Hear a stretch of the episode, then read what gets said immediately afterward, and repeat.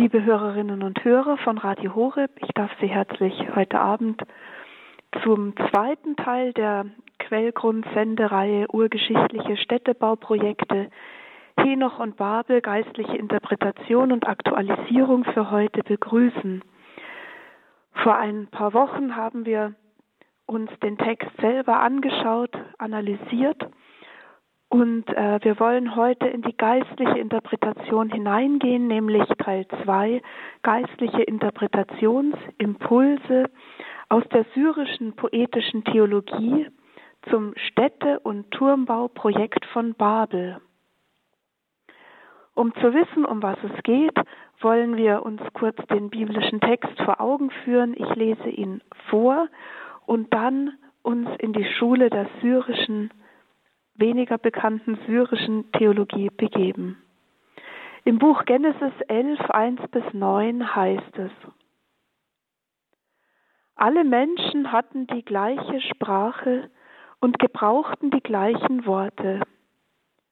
Als sie von Osten aufbrachen, fanden sie eine Ebene im Land China und siedelten sich dort an. Sie sagten zueinander, auf, formen wir Lehmziegel und brennen wir sie zu Backsteinen. So dienten ihnen gebrannte Ziegel als Steine und Erdpech als Mörtel. Dann sagten sie, auf, bauen wir uns eine Stadt und einen Turm mit einer Spitze bis zum Himmel und machen wir uns damit einen Namen dann werden wir uns nicht über die ganze Erde zerstreuen. Da stieg der Herr herab, um sich Stadt und Turm anzusehen, die die Menschenkinder bauten.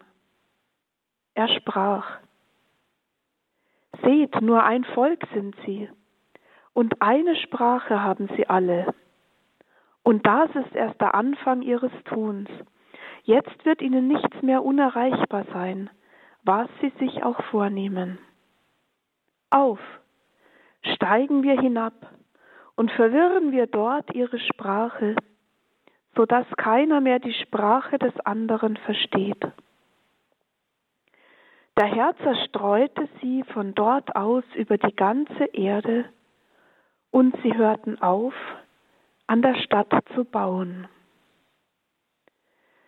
Darum nannte man die Stadt Babel, Wirrsal, denn dort hat der Herr die Sprache aller Welt verwirrt. Und von dort aus hat er die Menschen über die ganze Erde zerstreut. Soweit der Text aus dem Buch Genesis, Kapitel 11, 1 bis 9.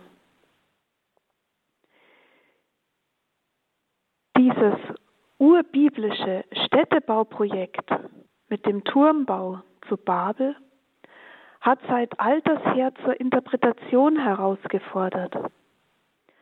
Es ist unmöglich, hier auf alle Interpretationsrichtungen einzugehen. Wir wollen uns heute Abend exemplarisch sozusagen mit einigen Interpretationsfragmenten aus einem syrischen Hymnus von Jakob von Saruk beschäftigen.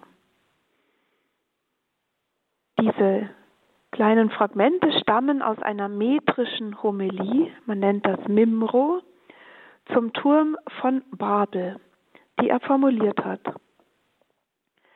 Als Schüler der Schule von Edessa steht Jakob von Saruk, der ungefähr 451 bis 500 äh, 21 nach Christus gelebt hat, nachgewiesenermaßen in der Lehrtradition des heiligen Ephraim, ebenfalls ein syrischer Theologe.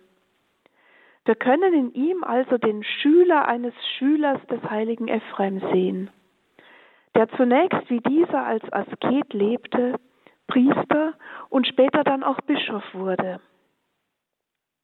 In seiner Christologie stand Jakob von Saruk wohl dem Konzil von Chalcedon nahe, trotz gewisser monophysitischer Einschläge.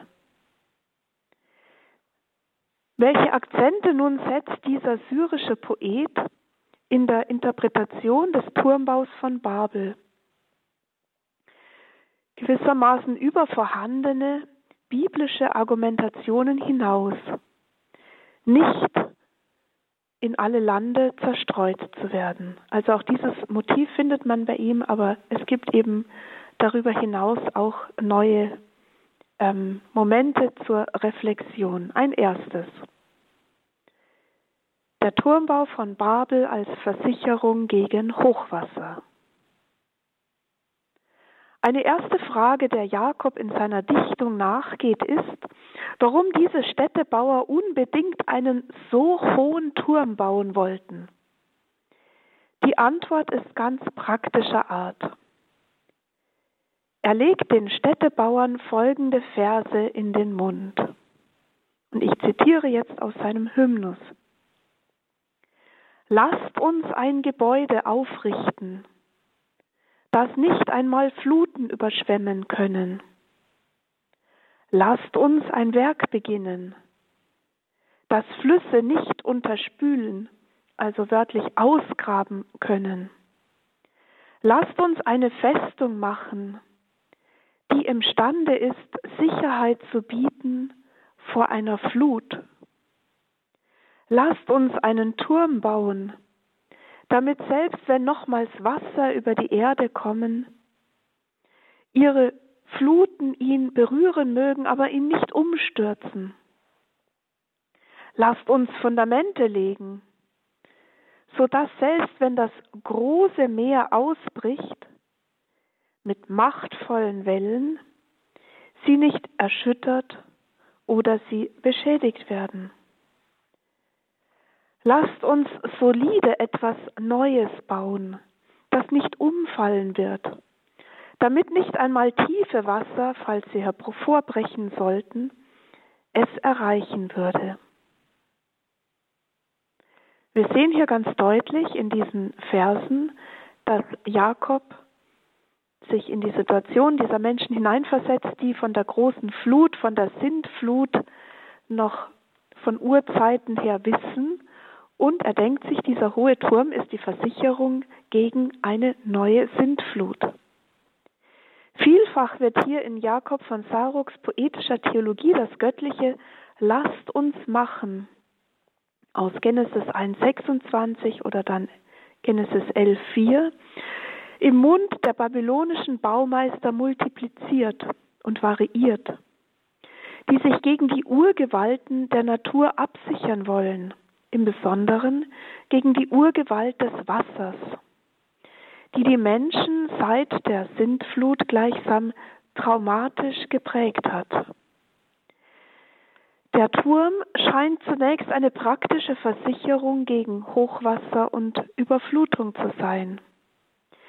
Dieser Hochwasserschutz ist so hoch angelegt, dass es letztlich keiner Rückversicherung Gott gegenüber mehr bedarf.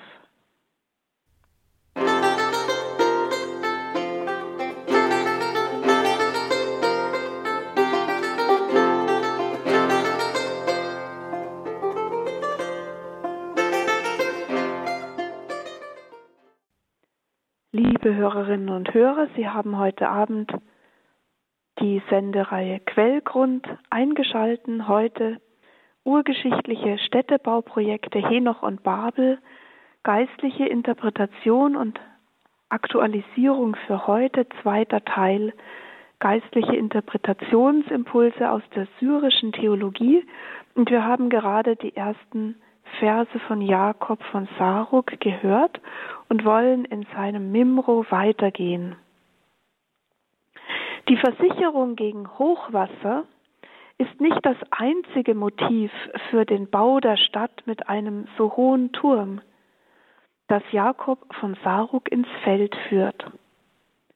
Ein zweites Motiv, das man in seiner Interpretation findet, ist Größenwahn die Besitzergreifung des Weltraums. Was im biblischen Text der Genesis bereits mit dem Turm bis zur Spitze des Himmels angedeutet ist, wird bei Jakob von Saruk fantasiereich bis zum Kosmos hin ausgeweitet.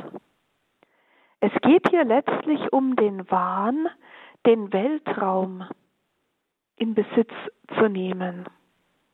Und da ist er ja schon seiner Zeit recht voraus, wenn er im sechsten Jahrhundert nach Christus folgende Verse dichtet.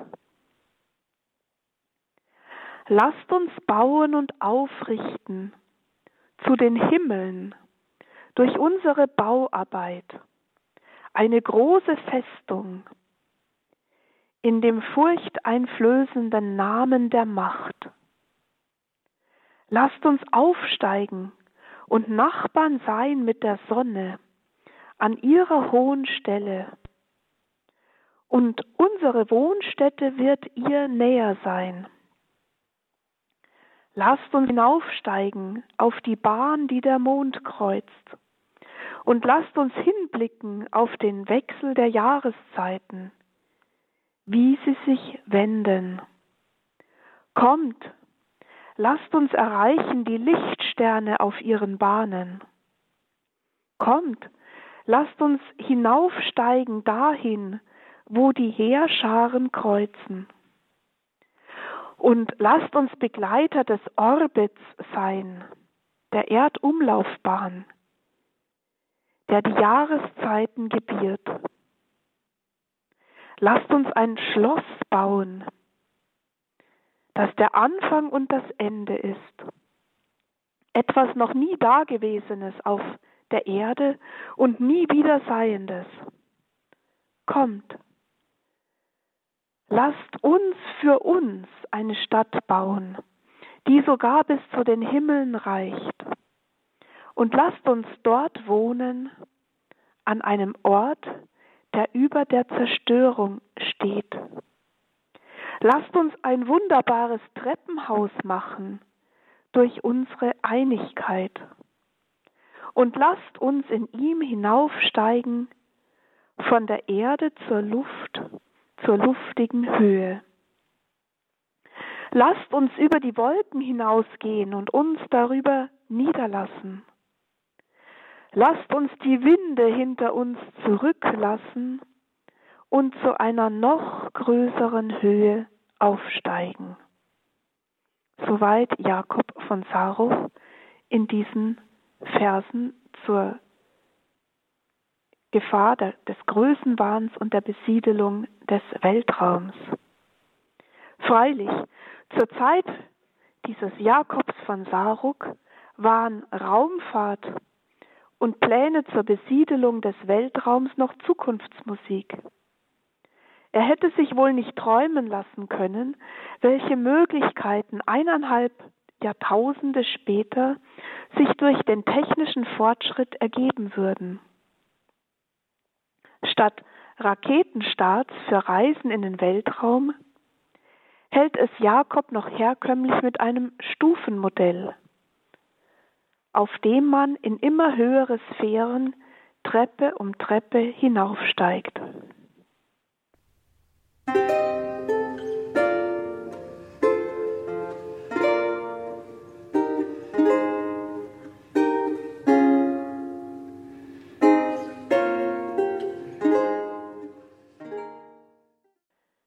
Liebe Hörerinnen und Hörer, gehen wir weiter in unserer Sendung zum urgeschichtlichen Städtebauprojekt Babel und der syrischen Interpretationsrichtung in den Mimren von Jakob von Saruk. Wir haben schon gehört, eine erste Interpretation war die Versicherung gegen Hochwasser und zweitens der Turmbau von Babel als Gefahr des Größenwahns mit Besitzergreifung des Weltraums. Jakob hat auch noch eine dritte Interpretationsrichtung neben anderen vorgelegt, nämlich, dass dieses wahnwitzige Tun für den Menschen selbst böse Konsequenzen hat. Jakob von Sarov hat mit dem ihm eigenen Realismus in seiner Poesie zu Babel und ihrem Turmbau auch jenen Aspekt betrachtet, nämlich was dieses wahnwitzige Bauprojekt, der Turm bis hinauf in den Himmel, mit den Erbauern während der Bauarbeit macht. Vom biblischen Befund her hatte Gott den Bauleuten den Anfang ihres Bauvorhabens nicht verboten, doch in dem Moment Einhalt geboten, so sieht es zumindest Jakob, als der Mensch selbst in Gefahr der Selbstzerstörung stand. Dazu dichtet der Syrer, und ich lese wieder aus seinem Mimro vor. Es war eine Rebellion, die aus dem freien Willensentschluss hervorging. Wenn also jemand geschlagen wurde, konnte er nichts sagen. Sie wurden ernsthaft geschlagen, auf eigene Rechnung.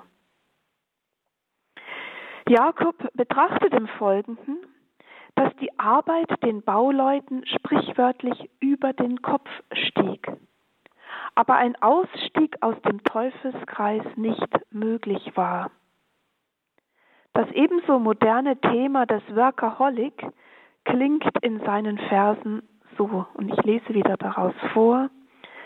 Sie waren erschöpft von der Arbeit, ohne vom Bau zurückgehalten zu werden. Diese Überlegung führt dann in Jakobs Vorstellung so weit, dass das Projekt des Turmbaus die Bauleute immer mehr zu Sklaven ihres eigenen Tuns werden ließ. Und ich lese weiter aus seinem Hymnus. Sie hassten ihr Leben wegen der Erschöpfung, die über sie fiel. Und sie wollten nicht die Arbeit aufgeben, die sie schikanierte. Ihr Geist wurde überdrüssig von der leidvollen Arbeit. Aber sie arbeiteten noch energischer weiter, damit der Bau vollendet werde. Die Kräfte ihrer Glieder versagten vor Erschöpfung. Und der Irrtum war permanent präsent in ihren Gedanken. Sie verabscheuten die Arbeit, wollten aber nicht vom Bau ablassen. Sie waren erdrückt von Erschöpfung und beschleunigten die Arbeit mit mehr Schlägen. Soweit die Verse. Jakob von Saruk beschreibt hier im Grunde das Phänomen des verbissenen Weiterarbeitens, trotz der sich bereits einstellenden Einsicht, dass diese Arbeit letztlich umsonst ist. Die Bauleute sind Getriebene ihrer selbst, ohne es sich eingestehen zu wollen. Von daher kommt dem Eingreifen Gottes schließlich erlösender Charakter zu.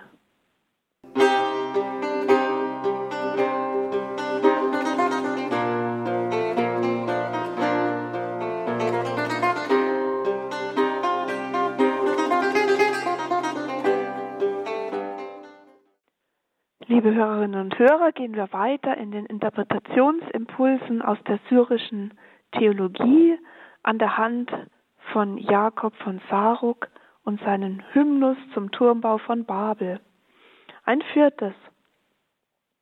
Die positive Deutung von Gottes Eingreifen und der Zerstreuung des Menschen. Für Jakob von Saruf sind dies alles Impulse der Rebellion, das heißt auf Syrisch Moruduto des Menschen gegen Gott, die alle in die Irre führen. Gottes Eingreifen am Ende der Geschichte des Turmbaus von Babel, die Sprache zu verwirren und die Menschen in alle vier Windrichtungen aus Babel zu zerstreuen, ist für den Poeten aus Syrien nichts anderes als das Mitleid Gottes mit seinem Geschöpf dass er dadurch zur Disziplin auf Syrisch Marduto führen will. Die Züchtigung ist gleichsam die göttliche Therapie, für die krankhafte Rebellion. Also Sie hören Marduto Disziplin und Moruduto Rebellion. Denn was wäre aus der Menschheit geworden, hätte Gott ihrem Bauprojekt nicht Einhalt geboten und sie nicht auseinandergetrieben. Jakob von Saruk stellt sich dieses Szenario wiederum sehr realistisch vor. Und ich lese aus seinem Hymnus. Babel, sozusagen, wäre allein besiedelt worden und die ganze, also die übrige Welt, wäre einwohnerlos geblieben. Diese Idee war im Gegensatz zur Kultivierung der Erde. Denn hätte das Tun der Törichten nicht aufgehört, wären sie erstickt. Erbarmen ging aus und zerstreute sie über die Länder. Und während ein jeder über den anderen zornig war, füllten sie die Erde. O ihr Zornigen, die ihr die ganze Welt kultiviert habt, denn während, während ihr miteinander im Streit lagt, wurde die öde Erde bewohnt. Soweit die, die Verszeilen. Das bedeutet, dank der Zerstreuung der Urbabylonier konnte, wie schon aus der Textexegese in der letzten Sendung ersichtlich, das göttliche Gebot, sich auf der ganzen Erde auszubreiten, also dieses Gebot aus dem Schöpfungsbericht, schließlich doch noch umgesetzt werden. Gottes Abstieg und die Versprengung der Bauleute in alle vier Himmelsrichtungen deutet Jakob von Saruk als Akt der göttlichen Barmherzigkeit.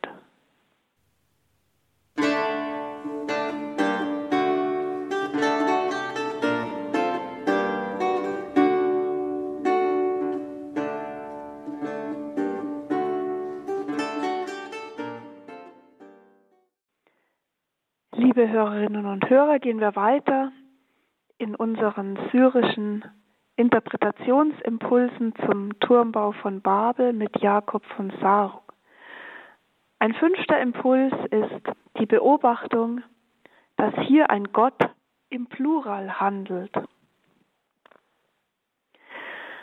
Eine wichtige Beobachtung, die mitten in die trinitätstheologische Debatte führen würde, was hier wenigstens kurz angedeutet werden soll, sind die Ausführungen Jakobs von Saruk zu der Frage, warum Gott im Plural handelt, heißt es doch in Genesis 11, 7, auf, lasst uns hinuntersteigen. Diesem göttlichen Plural widmet der Syrer gleich mehrere Strophen, aus denen nur einige wichtige Kernsätze hier herausgegriffen werden sollen. Und ich lese wieder aus seinem Mimro.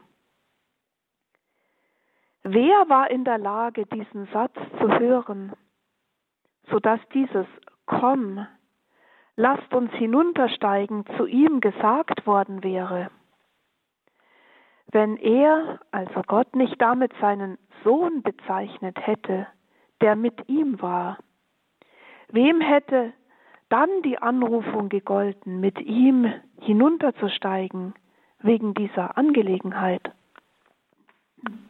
Und weiter dichtet er, sein Sohn allein war würdig ob dieser Äußerung. Und der Geist, der es ist, der es von ihm hörte, als es gesagt wurde.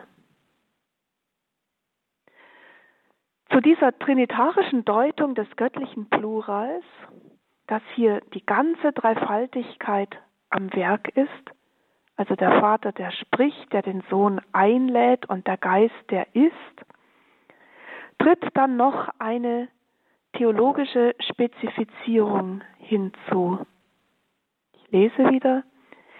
Die verehrungswürdigen Hypostasen der unerforschlichen Gottheit wurden für denjenigen bezeichnet, der sie scharfsinnig hört.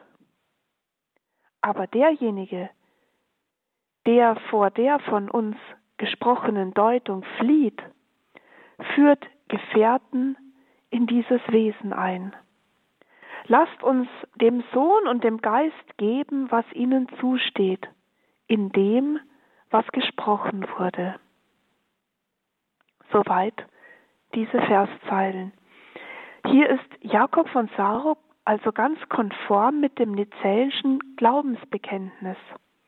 Der eine Gott in der einen Usia, des einen göttlichen Wesens und den drei Hypostasen, Vater, Sohn und Heiliger Geist, die mit diesem göttlichen Plural ausgedrückt sind.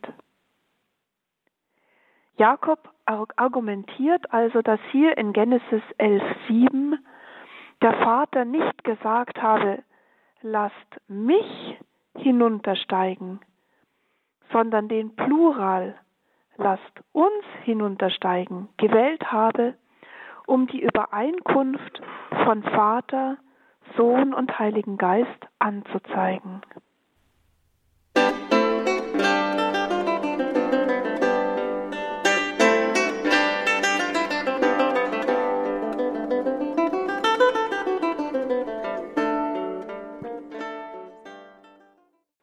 Liebe Hörerinnen und Hörer, kommen wir zur letzten Interpretation, die wir heute Abend meditieren wollen, aus Jakob von Saruks Hymnus über den Turmbau von Babel, dem Mimro, diese Vers, Vershomilie, also diese Predigt in Versen. Da findet sich noch ein ganz praktischer Impuls, nämlich vielleicht mit was man nicht rechnet, aber wie man die Bibel lesen sollte, neben der Textexegese.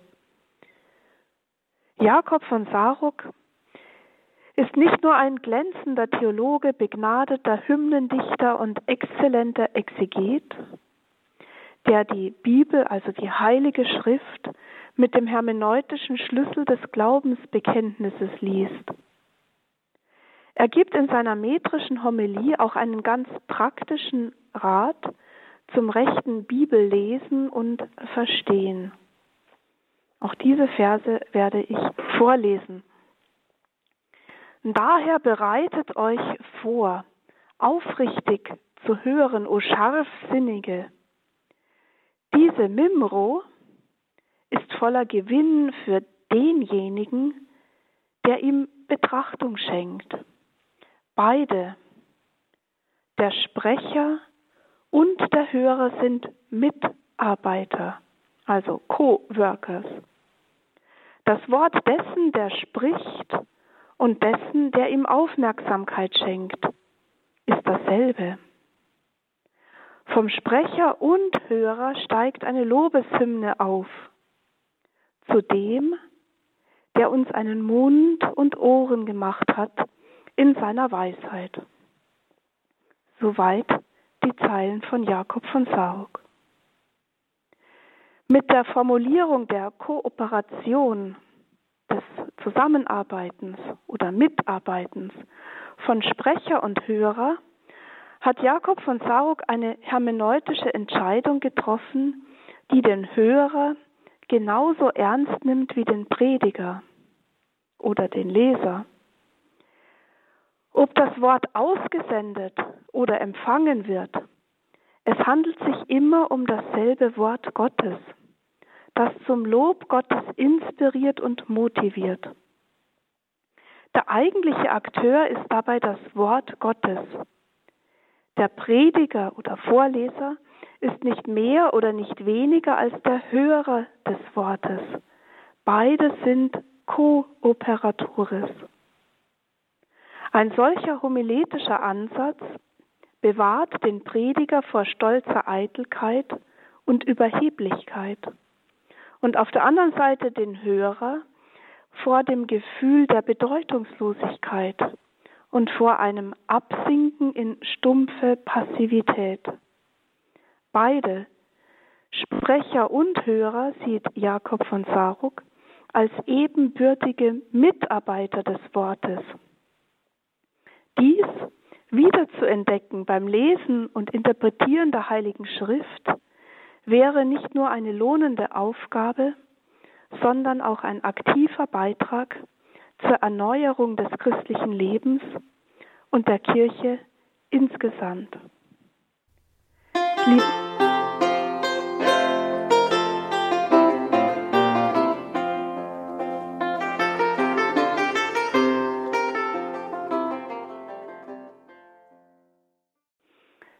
Liebe Hörerinnen und Hörer von heute Abend, Urgeschichtliche Städtebauprojekte Henoch und Babel, Teil 2, geistliche Interpretationsimpulse aus der syrischen poetischen Theologie zum Städte- und Turmbauprojekt von Babel. Wir sind in kurzer Zeit anhand dieses Mimro des Jakob von Saruk, eines syrischen Theologens, gewandert und haben einen weiten Bogen gemacht von der Versicherung gegen Hochwasser, diesen hohen Turm, dass die Urflut sie nicht mehr erdrückt und erwischt. Dann dieses Aufsteigen der Größenwahn mit der Besitzergreifung des Weltraums. Dann aber auch die Konsequenzen des wahnwitzigen Tuns für den Menschen selbst, der erdrückt wird von der Arbeit bis zum Himmel zu steigen und die Steine zu tragen, der eigentlich kaputt geht. Dann die positive Deutung von Gottes Eingreifen, damit die Menschen zerstreut werden und die ganze Welt, die ganze Erde bevölkern und nicht nur in Babel eine Monokultur bleibt.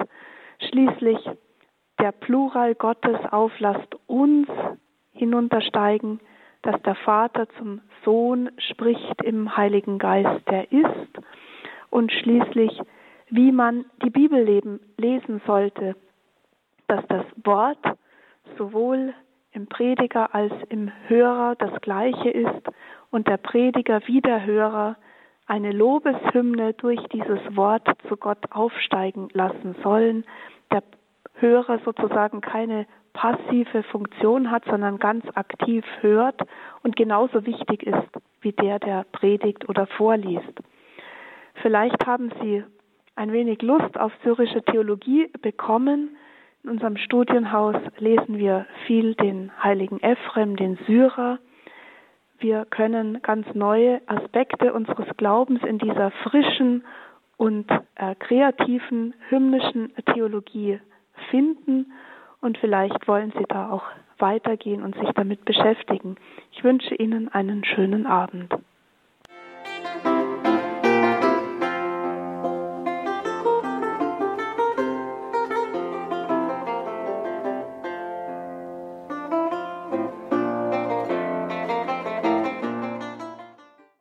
Wir hörten Dr. Michaela Hastetter in Österreich zum Thema Urgeschichtliche Städteprojekte Henoch und Babel, geistliche Interpretation und Aktualisierung für heute in der Sinnreihe Quellgrund christliche Meditation.